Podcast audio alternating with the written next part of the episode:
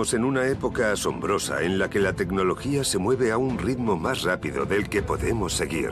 Hombres y máquinas han comenzado a fusionarse, la inteligencia artificial es a la vez esclava y maestra, y la exploración espacial parece estar preparada para alcanzar los sueños de la ciencia ficción. Puede resultar difícil imaginar lo que tenemos en común con nuestros antepasados. Todavía le debemos mucho al mundo antiguo, desde las ideas sobre democracia al lenguaje escrito, desde los métodos de construcción a la forma en que pasamos nuestro tiempo libre, profundos avances científicos, inventos que cambiaron el mundo. Si sabemos dónde buscar, veremos el legado de las civilizaciones por todas partes.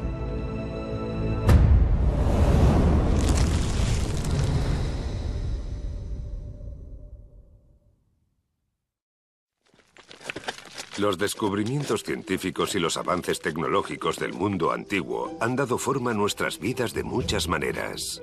El conocimiento siempre ayuda a las personas a comprender y a tomar decisiones y también a desarrollar una tecnología basada en la ciencia que puede mejorar nuestra vida diaria. En este episodio buscaremos el origen de ese legado desde la prehistoria hasta la actualidad. Desde la invención de la rueda hasta los nuevos récords de velocidad en tierra. Desde la cirugía en el campo de batalla de los gladiadores romanos hasta los avances tecnológicos conseguidos en una guerra mundial. Uno de los legados más obvios del mundo antiguo es el uso de la rueda. El paso de ser cazadores y recolectores a ser agricultores puede considerarse la revolución más importante de la prehistoria. Lo primero que me viene a la cabeza es el calendario. Está en todos nuestros teléfonos móviles y ahora todo el mundo usa un único calendario porque el planeta está interconectado totalmente. Desde los albores de la humanidad, incluso antes de que la historia se registrara, la ciencia y el progreso tecnológico han ayudado a moldear el mundo que nos rodea.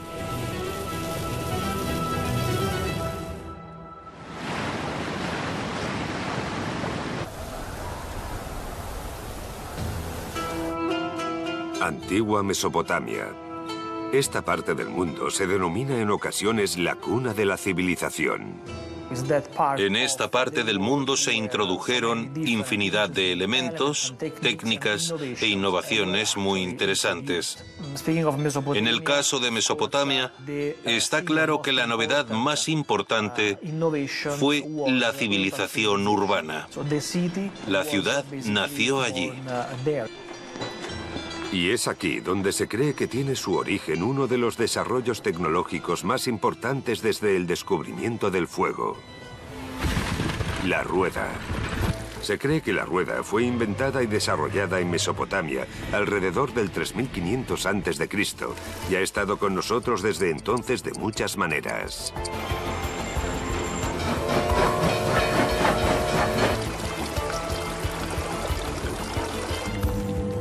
Las primeras ruedas fueron las de los alfareros talladas en madera. Más tarde, algunas mentes brillantes se dieron cuenta de que se podían usar para los carros con cuatro ruedas y dos ejes. Desde el punto de vista histórico, la rueda se desarrolla en diferentes lugares entre el año 3000 y 2000 antes de la era común. Había diferentes culturas, tal vez, que no estuvieran utilizando lo que en aquella época debió de ser una tecnología increíblemente nueva. Lo vieron, se percataron de que su diseño era muy simple y se extendió rápidamente por todo el mundo antiguo. Es por todos conocido el uso que hicieron los egipcios en sus carros de batalla, con sus arqueros desplazándose a gran velocidad, montados en estos carros con ruedas.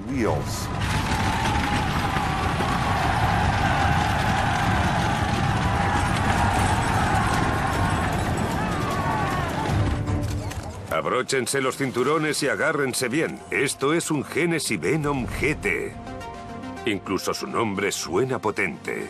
Posee el récord actual de velocidad en pista y acelera de 0 a casi 300 kilómetros por hora en menos de 15 segundos. Y puede alcanzar una velocidad de 435 kilómetros por hora. Hay otros coches de gran rendimiento que le pisan los talones al Venom GT, como el Bugatti Chiron. Por supuesto, los coches de este tipo están propulsados por un motor de combustión interna. Pero ese motor no iría a ninguna parte si no fuera por ese antiguo invento en particular.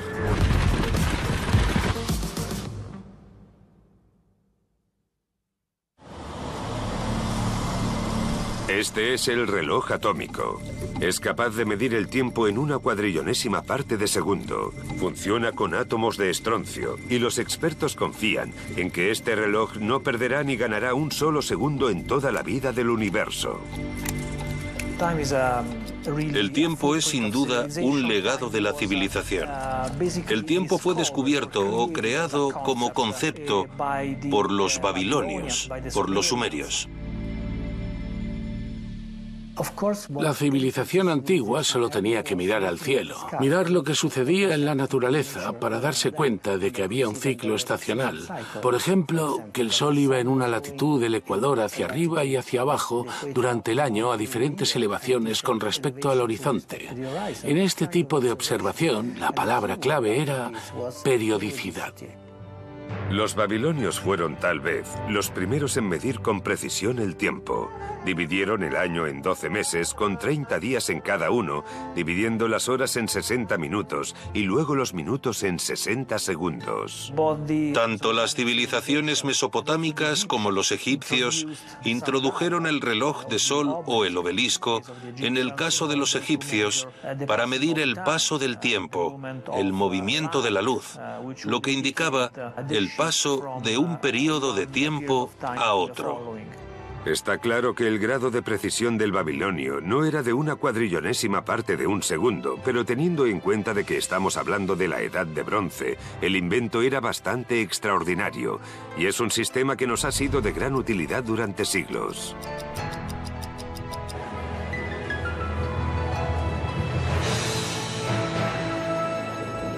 Entonces, de esas civilizaciones mesopotámicas, este concepto pasó a los griegos y luego de los griegos a los romanos y así sucesivamente.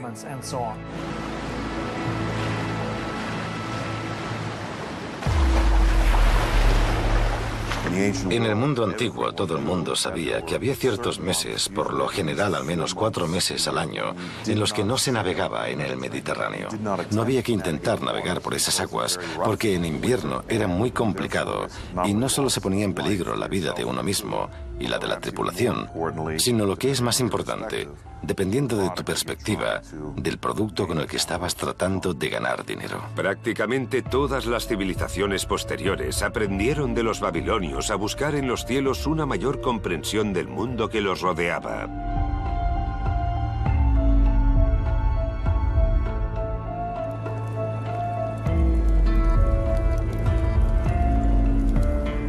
Siguieron estudiando los datos y encontrando periodicidades. A partir de esos datos se van descubriendo patrones. Por ejemplo, sabemos que la Luna gira alrededor de la Tierra y a partir de ahí podemos interpretar el ciclo del movimiento de la Luna.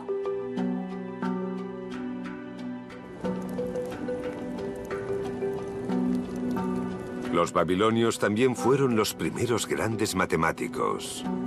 Las matemáticas babilónicas incluían una comprensión rudimentaria de fracciones, álgebra, ecuaciones de segundo y tercer grado e incluso trigonometría. Este es el Plimpton 322. Es una tablilla de 3.700 años de antigüedad que se guarda en la Universidad de Columbia. Esto sugiere que los babilonios estudiaban la trigonometría, las longitudes y ángulos de los triángulos mucho antes que los antiguos griegos. Es probablemente la primera tabla trigonométrica. Así que esto pondría de relieve el papel de los sumerios en el desarrollo de un nivel de las matemáticas mucho más elevado. Según algunos historiadores matemáticos, los babilonios pudieron incluso haber calculado el teorema de Pitágoras mil años antes que Pitágoras. El cuadrado de la hipotenusa es igual a la suma de los cuadrados de los catetos. Todos lo recordamos de nuestra etapa escolar. Es una fórmula que todavía se usa todos los días.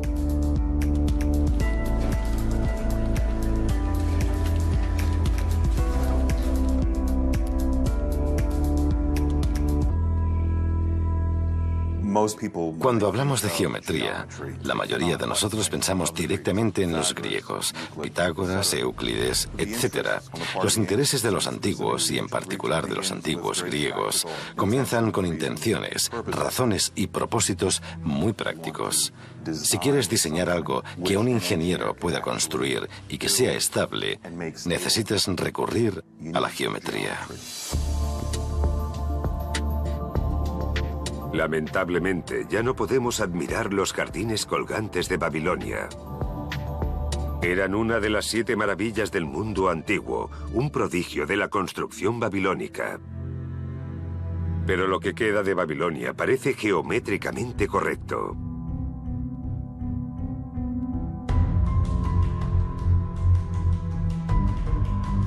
También observamos, gracias a las pirámides babilónicas llamadas Sigurat, que entendieron que el triángulo era la forma más fuerte de la geometría.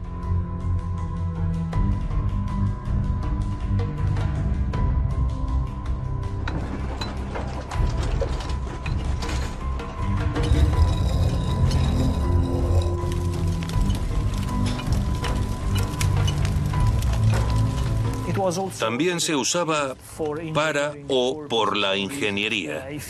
Si se necesita construir estructuras como las pirámides o el Sigurat en Mesopotamia, por ejemplo, templos u otros edificios grandes, probablemente se necesitaba calcular con precisión cómo se debían construir esas estructuras.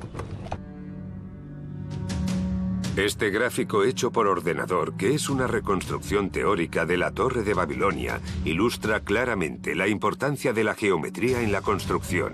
Los comienzos de la geometría dejaron un legado inconfundible de la civilización.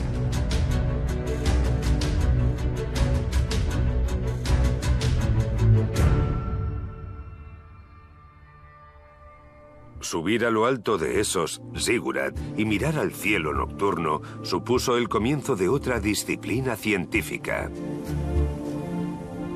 Hace casi 5.000 años, esos observadores babilonios se convirtieron en los primeros astrónomos. Evidentemente, los astrónomos usaron las matemáticas y las siguen usando.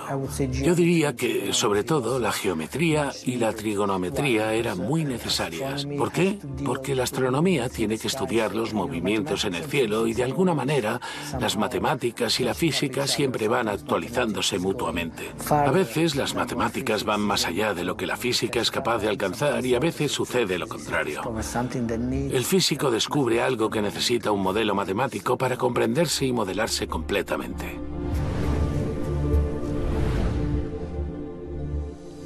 El telescopio espacial Hubble ha aumentado enormemente nuestro conocimiento del universo. Lanzado en órbita alrededor de la Tierra en 1990, es el telescopio más potente jamás construido. Es aproximadamente del tamaño de un autobús escolar, pero a diferencia de cualquier otro autobús escolar, puede recorrer la distancia entre Londres y Los Ángeles en menos de 20 minutos. Es casi tanto una máquina del tiempo como un telescopio. ¿Por qué? Porque una galaxia lejana aparece a través de su lente tal y como era cuando tenía luz, hace millones de años. Y todo esto está muy lejos de los antiguos babilonios, en lo alto de sus zigurat. Pero el propósito era el mismo, averiguar nuestro lugar en el universo. Está claro que no tenían los instrumentos con los que contamos hoy, pero sí tenían algunos aparatos, cierta tecnología que podían emplear para sus observaciones. La esfera armilar, por ejemplo. Todos esos instrumentos se empleaban en realidad no para indagar en la naturaleza de los cuerpos celestes, sino para medir su movimiento. Ahora tenemos una astronomía fascinante en la que la tecnología es capaz de asombrar a la gente tanto como el mirar las estrellas asombraba a los astrónomos del pasado. Porque ahora tenemos la exploración espacial, tenemos observatorios en órbita alrededor de la Tierra que nos envían imágenes increíbles del universo o de lo que está sucediendo en el universo de la Vía Láctea, de lo que está sobre la superficie de los planetas.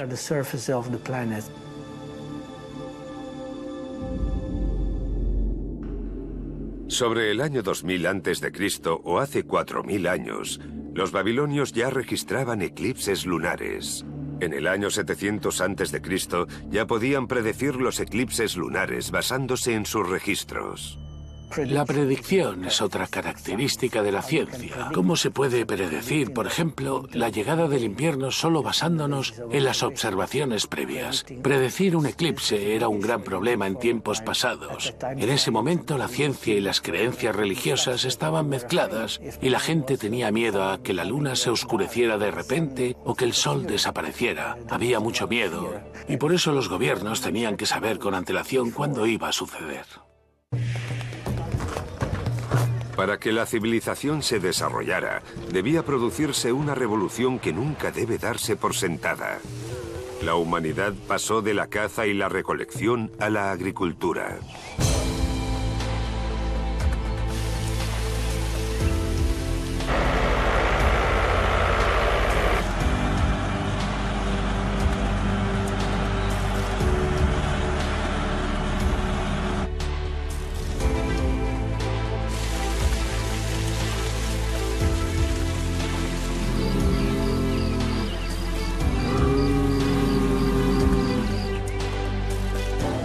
El paso de la caza y la recolección a la agricultura se produjo hace unos 10.000 años, en la Edad de Piedra, entre el Paleolítico y el Neolítico.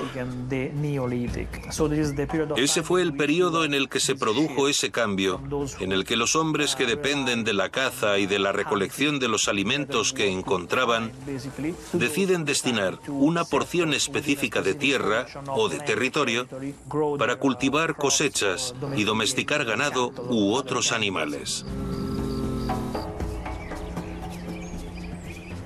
Tan seguro como que el sol salía por la mañana y se ponía por la tarde, los antiguos egipcios necesitaban comida y agua. En aquel entonces, como ahora, la mayor parte de Egipto era desierto. Sin embargo, cada año el Nilo se desbordaba y derramaba agua que bajaba de las montañas hacia el sur y cuando el agua retrocedía, dejaba un suelo muy rico en el que los antiguos egipcios cultivaban sus cosechas. Para regar sus cultivos, los egipcios crearon un sistema de canales. Colocaron compuertas en los canales para poder controlar el flujo de agua y construyeron embalses para almacenar agua en caso de sequía. A pesar de los inconvenientes de la agricultura primitiva, la mayoría de los antiguos egipcios podían alimentarse por sí mismos. Una vez que una sociedad es capaz de hacer eso, puede florecer y desarrollarse de todas las maneras más inesperadas. Por supuesto, la sociedad de los agricultores está mucho más especializada que la sociedad de los cazadores y recolectores.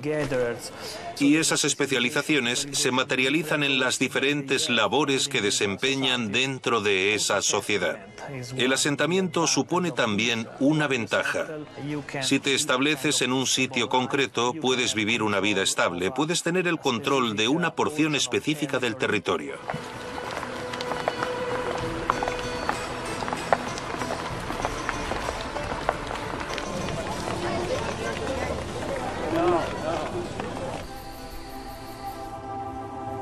Los antiguos egipcios estaban también obsesionados con el cielo nocturno.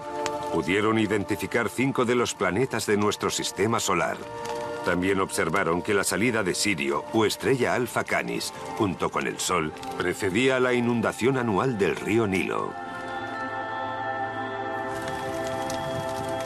Algunos egiptólogos incluso creen que la Esfinge, el complejo de las pirámides de Giza y el río Nilo eran un reflejo de las constelaciones de Leo, del cinturón de Orión y de la Vía Láctea. Hay muchas razones para hacer esto, religiosas, como observatorio, porque entonces se utilizaban los edificios como un observatorio para medir, por ejemplo, el tiempo y el tránsito de estrellas, o simplemente porque es bonito. La investigación sugiere que los egipcios fueron capaces de alinear las estructuras con el norte verdadero en menos de una décima parte de grado, como es el caso de la pirámide de Keops. Pero, ¿cómo pudieron los egipcios alinear las pirámides de Giza con las tres estrellas en el cinturón de Orión? Puede que nunca lo sepamos. Es bueno pensar que cada varios años una estrella determinada, por ejemplo Aldebarán, se asoma directamente a la tumba de un gran rey. Tiene un gran poder en la imaginación, pero no es nada, es solo geometría. Para dominar la mecánica celestial, están pasando cosas. Esta es la belleza que sacamos de ello. Su belleza real reside en el poder de construir todo esto para dominar la mecánica celestial.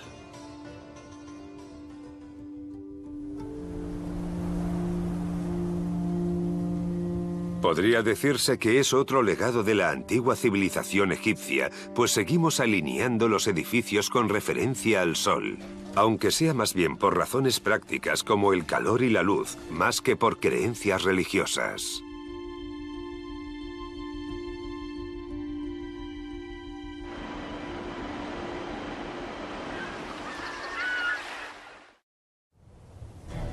Pero las contribuciones egipcias a la ciencia y a la tecnología se originaron de manera muy misteriosa. Por extraño que parezca, fue el proceso egipcio de momificación el que dio lugar a algunos tempranos avances en la medicina. La momificación implicaba la extracción de órganos y el relleno del cuerpo seco con trapos, plantas y especias para que mantuviera su forma. Mientras realizaban esta macabra tarea, esos primeros taxidermistas egipcios aprendieron mucho sobre el funcionamiento del cuerpo humano. Los primeros trasplantes de corazón se realizaron hace unos 50 años. Hace un segundo, en el cómputo total de tiempo de la historia del mundo. Un largo viaje en el tiempo desde la extracción de órganos hasta la posibilidad de realizar trasplantes de órganos. Pero ese viaje comenzó en el antiguo Egipto con la momificación. Gracias a la momificación, los egipcios llegaron a entender el cuerpo humano, practicaban cirugía básica, arreglaban huesos rotos y articulaciones dislocadas e incluso suturaban heridas de manera efectiva. Conocimientos recién descubiertos mezclados con creencias profundamente arraigadas. Los egipcios creían que estaban preparando el cadáver del faraón para la vida eterna. La medicina estaba mezclada con la alquimia y con la búsqueda de la inmortalidad. Como técnica, pertenece a una serie de transformaciones materiales que no son de origen medieval ni egipcio, sino que se practicaban en todo Oriente Medio, en la Edad del Bronce y antes. Intentaban transformar los materiales, alterar sus propiedades o sintetizar las cosas que existían en la naturaleza. En Egipto sabían bien cómo trabajar con los minerales. Desde ese punto de vista, encontramos un tipo de conexión entre el objetivo alquímico de transformarlo en un producto mejor y la forma en que realmente usaron esos minerales. Por ejemplo, la cerámica. Se desarrolla la sencilla idea de coger la arcilla del suelo, esa sustancia húmeda y maleable, y de cocerla en un horno, lo que le proporciona otras características porque la hace más dura. Es cierto que es frágil, pero es más dura.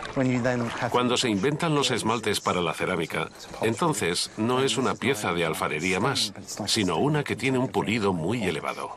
Aunque ningún alquimista encontró nunca una manera de prolongar la vida o de transformar el plomo en oro, sí que sus experimentos dieron lugar a algunas conclusiones interesantes. Lo que se mantuvo a lo largo de la antigüedad clásica y del periodo moderno temprano y del sistema mundial aristotélico es que todo se compone básicamente de cuatro elementos.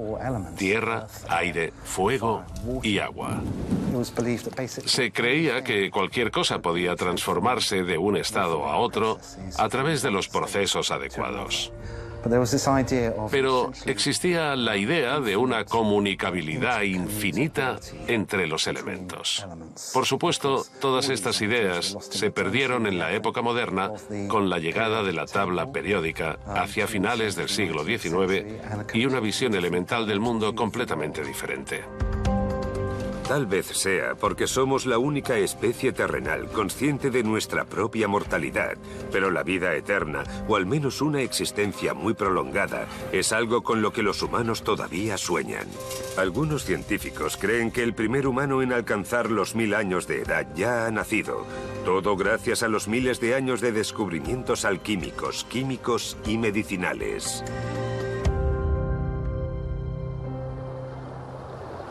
El antiguo Egipto fue la cuna de la profesión médica. En aquellos tiempos, la gente venía de tierras lejanas para ser tratada por los médicos egipcios.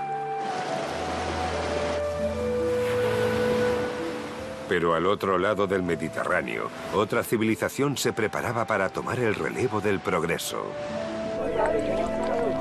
Uh, Cuando pensamos en la filosofía griega, uh, tendemos a pensar en sus filósofos en sus jardines, trabajando y pensando en cosas bastante teóricas. Pero hay que saber que la filosofía también significa ciencia, así que también significa algo concreto. Por ejemplo, saber que la Tierra es redonda y no plana, el tamaño de las órbitas del planeta, el tamaño del sistema solar, el tamaño del Sol. Los grandes descubrimientos desde el punto de vista de la física son aquellos que provocan un cambio de perspectiva, que abren las mentes hacia una nueva forma de ver el mundo y todas sus consecuencias. Se compone de dos palabras griegas, filia, que es el profundo amor por algo. ¿Y qué es ese algo? Sofía, sabiduría. Una sabiduría suprema que abarca todo. Los griegos también continuaron desarrollando la ciencia médica. No deberíamos olvidar que mucha gente en esa época creía que las enfermedades eran la manera de los dioses de castigar a los humanos pecadores.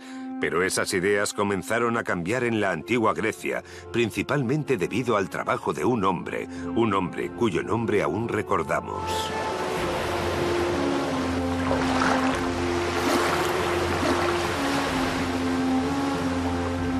Fue alrededor del 450 a.C. cuando un tal Hipócrates de Cos comenzó a llevar a cabo experimentos para demostrar que los síntomas de las enfermedades eran causados por las reacciones naturales del cuerpo a la alimentación y a los factores ambientales y no por los dioses vengativos. A Hipócrates se le considera el padre de la medicina occidental. El juramento hipocrático que lleva su nombre fue el primer intento conocido por establecer un estándar ético entre los médicos. El juramento de Hipócrates es el documento más importante en la historia de la medicina y establece la tradición médica en Occidente.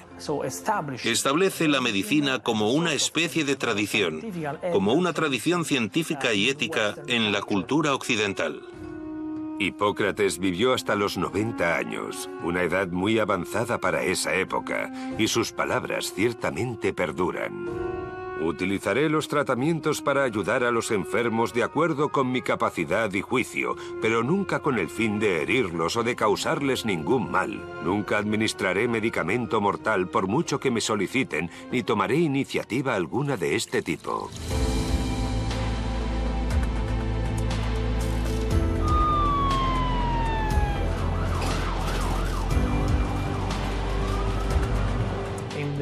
En la década de 1960 esto todavía era algo muy utilizado en las universidades occidentales. Por ejemplo, en las grandes universidades británicas como Oxford y Cambridge.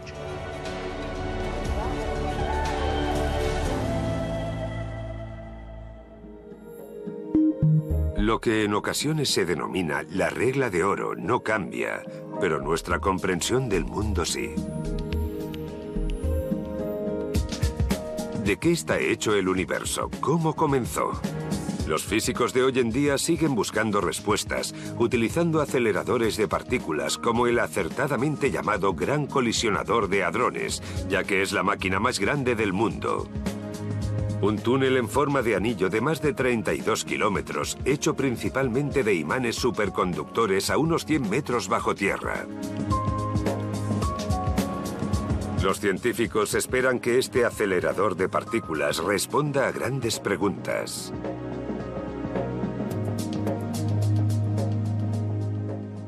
Sin embargo, hace unos 2.400 años, en la antigua Grecia, un hombre que trabajaba por su cuenta y sin ni siquiera un colisionador de hadrones pequeñito, tuvo algunas ideas extraordinarias. Este hombre tenía el prometedor nombre de Demócrito y declaró que toda la materia estaba compuesta de átomos y semejante legado no puede pasarse por alto. Dijo que los átomos eran física pero no geométricamente indivisibles.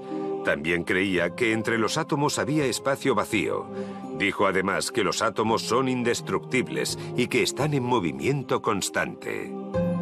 Pero hubo muchos momentos de eureka en la antigua Grecia, incluyendo otro que todos aprendimos en la escuela, cuando un filósofo llamado Arquímedes, al meterse en su bañera, gritó Eureka, Eureka, o Lo descubrí, lo descubrí. Arquímedes comprendió en un instante que el volumen de agua que había desplazado al entrar en la bañera era igual al volumen de la parte de su cuerpo que había sumergido. Básicamente la ley de la hidrostática. Arquímedes realizó estudios sobre el principio de palanca y la forma en que se puede calcular la fuerza que mantiene una nave a flote. De niño siempre pensaba, ¿cómo puede mantenerse a flote un barco de hierro? ¿Por qué no se hunde? Ahora lo damos por sentado, pero es algo surgido de la ciencia. Es una aplicación de la ciencia y del pensamiento científico. Arquímedes escribió con admiración sobre Aristarco, un astrónomo griego que había vivido antes que él.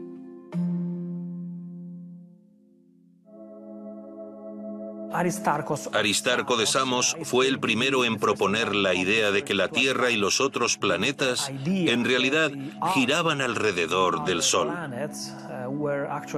Sin embargo, sabemos que esta idea fue descartada unos cuantos siglos después. El modelo heliocéntrico fue polémico. Despertó gran controversia en los siglos XVI y XVII de Copérnico y Galileo por varias razones. Una era que no estaba incluido en el modelo de universo que había sido transmitido desde Platón, o incluso desde antes, que situaba la Tierra en el centro. Todo el pensamiento estaba consagrado a la visión aristotélica del universo, que defendía un funcionamiento del universo con la Tierra en su centro y el Sol moviéndose alrededor de él, al igual que los otros cuerpos celestes. Era, por tanto, muy difícil deshacerse de esa tradicional creencia. Demasiado para el universo. Pero ¿qué hay de volver a la Tierra y encontrarnos a nosotros mismos? El Sistema de Posicionamiento Global, o GPS, es un pilar fundamental para los vehículos de motor y los teléfonos inteligentes modernos. ¿Qué sería del automovilista o del viajero de hoy sin estos sistemas de navegación? Probablemente estaría perdido del todo. Es importante pensar que, según se suele decir, cada civilización futura va a hombros de una civilización anterior. Y eso es especialmente cierto con los antiguos griegos en lo que a navegación se refiere.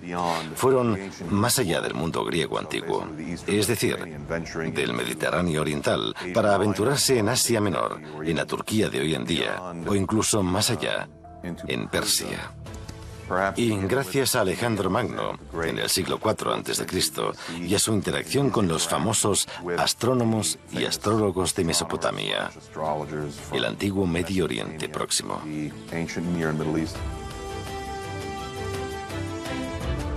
Este es un sistema de navegación global antiguo. Es evidentemente un mapa.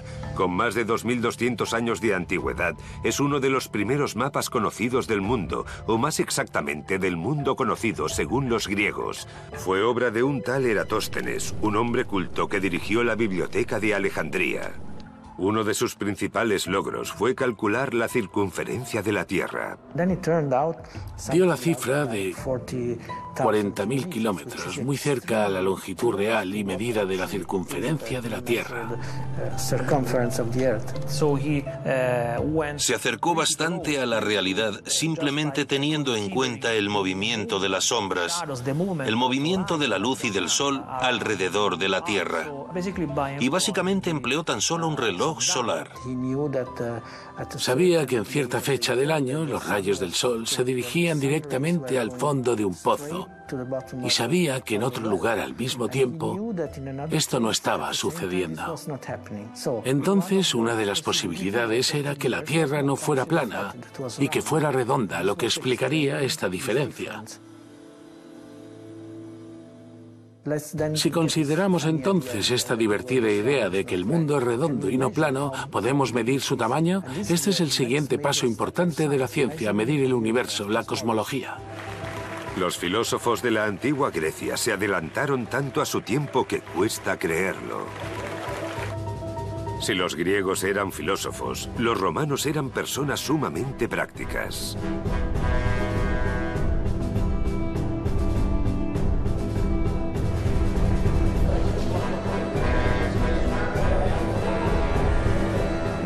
Más que los griegos, los romanos hicieron mapas.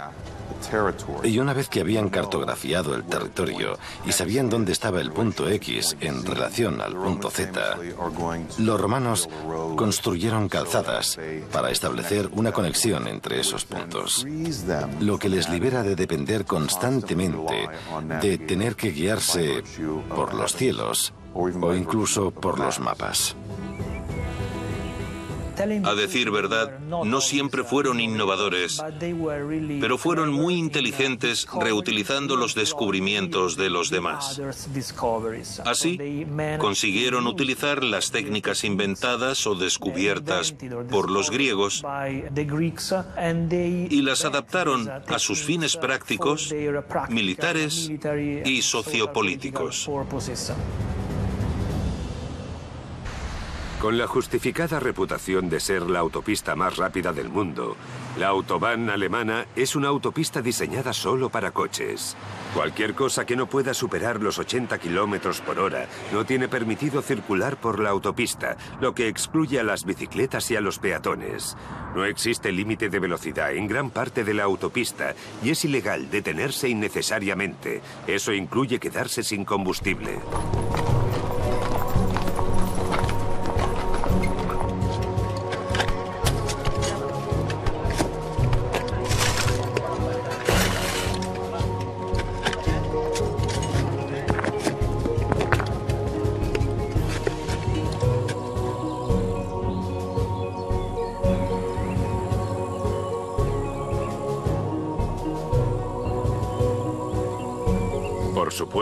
El único combustible en las carreteras de la antigüedad era la resistencia.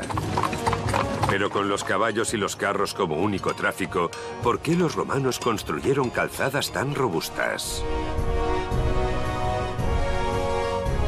Roma no se convirtió en un gran imperio sin poder movilizar a sus ejércitos.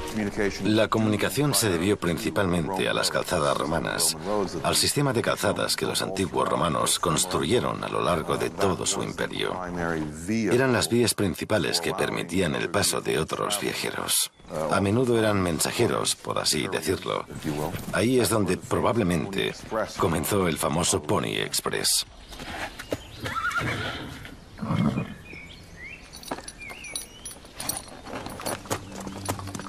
En el siglo III a.C. se construyó la Vía Apia, una famosa calzada romana que conectaba la capital con la ciudad portuaria de Brindisi. Ahora es una atracción turística, aunque los primeros casi 5 kilómetros de la Vía Apia siguen siendo recorridos todos los días por coches y autobuses.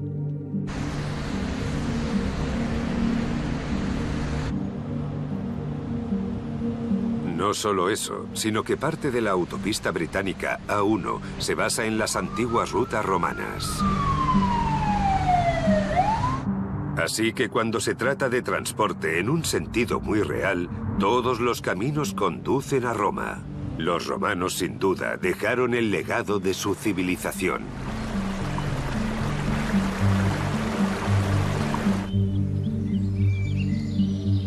Y con sus acueductos, desagües y baños, está claro que los romanos entendieron la importancia del saneamiento, lo que les colocó muy por delante de algunas civilizaciones posteriores. Los romanos heredaron de los griegos ese cuidado y atención al cuerpo.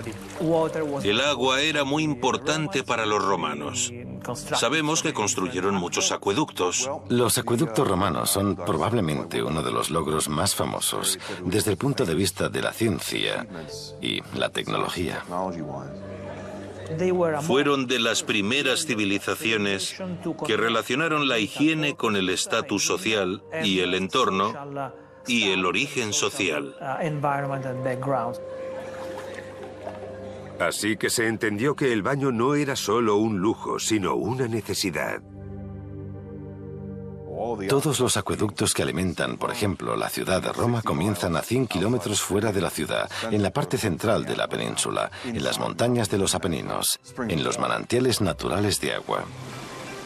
El problema para el ingeniero romano es qué sucede cuando de repente mi túnel sale por la ladera de un acantilado de montaña y llega a un valle bastante grande antes de llegar a la siguiente montaña. Para mantener esa cierta inclinación y que el agua fluyera, los antiguos romanos construyeron estos acueductos que cubrían vastas extensiones de tierra hasta llegar a la siguiente montaña, donde volvía al interior, o hasta que al final se llegaba a la ciudad. Los mismos romanos descubrieron y comprendieron que cada cierto número de metros, a lo largo de toda la extensión de un acueducto, su inclinación tenía que ser muy precisa. ¿Cómo lo averiguaron exactamente los antiguos romanos sigue siendo un misterio.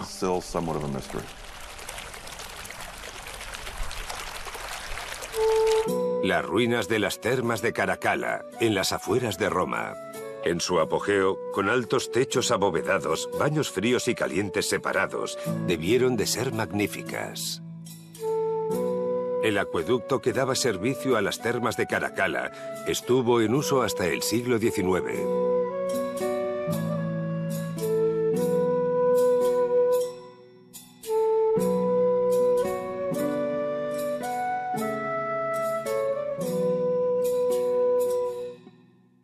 Los romanos también avanzaron en la práctica de la medicina, publicando tratados que podían ser leídos por cualquiera que supiera leer.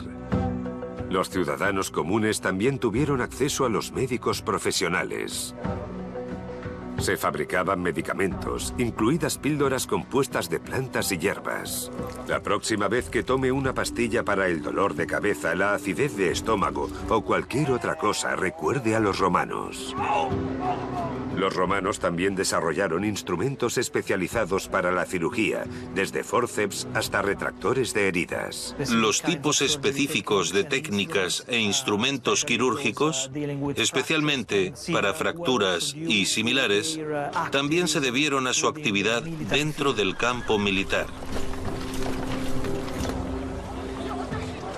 Esta es también la razón por la que lograron desarrollar sustancias específicas como la morfina o lo que hoy llamaríamos escopolamina, que podía calmar el dolor de los enfermos.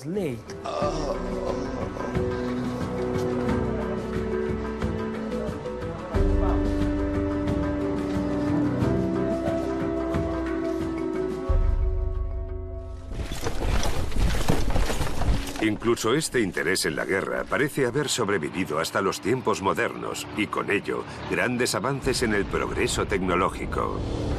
Consideremos los avances tecnológicos realizados durante la Segunda Guerra Mundial, los primeros aviones a reacción, el radar y la energía atómica. La máquina Enigma, un dispositivo para descifrar el código alemán que anticipó la tecnología informática. Los cohetes V2 alemanes, que fueron los primeros objetos hechos por el hombre en viajar al espacio. Desde el punto de vista de la guerra, los romanos desarrollaron o reutilizaron muchos instrumentos, especialmente aquellos destinados al asedio. Así que inventaron o simplemente volvieron a emplear los instrumentos más antiguos que ya emplearon otras civilizaciones, por ejemplo los griegos.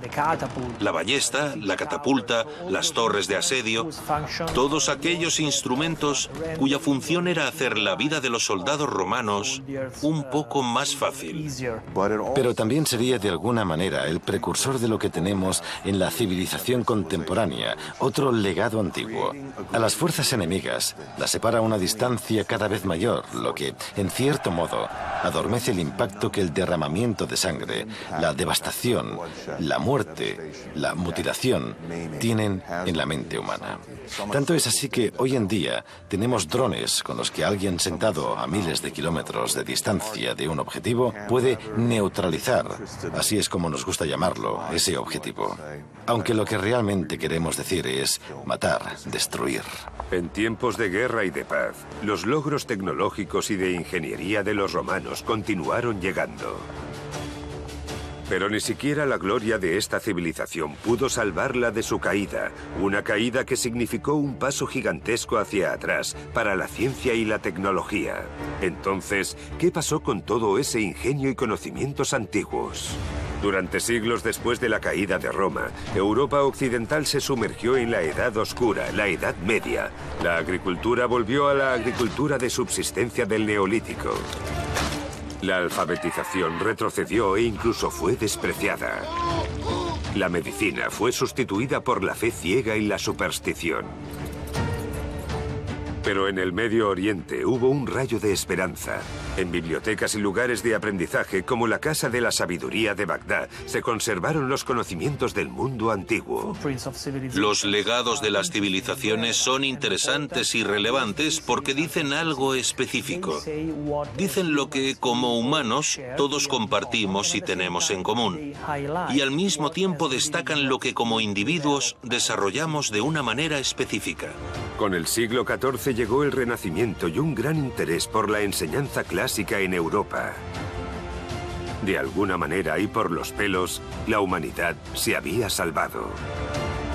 Seguir el legado de la civilización ya nos salvó una vez, y si sabemos cómo aprender de nuestros errores, tal vez hasta nos ayude. Hay muchos dichos sobre la historia y sobre su valor, y uno de los muchos que me gustan dice, no solo hay que aprender de los errores del pasado y mejorar el progreso para la humanidad, sino que hay que recordar que siempre dependemos de los gigantes que han venido antes que nosotros, científicos, filósofos, innovadores, todos aquellos que están inmersos e imbuidos en el proceso del pensamiento crítico.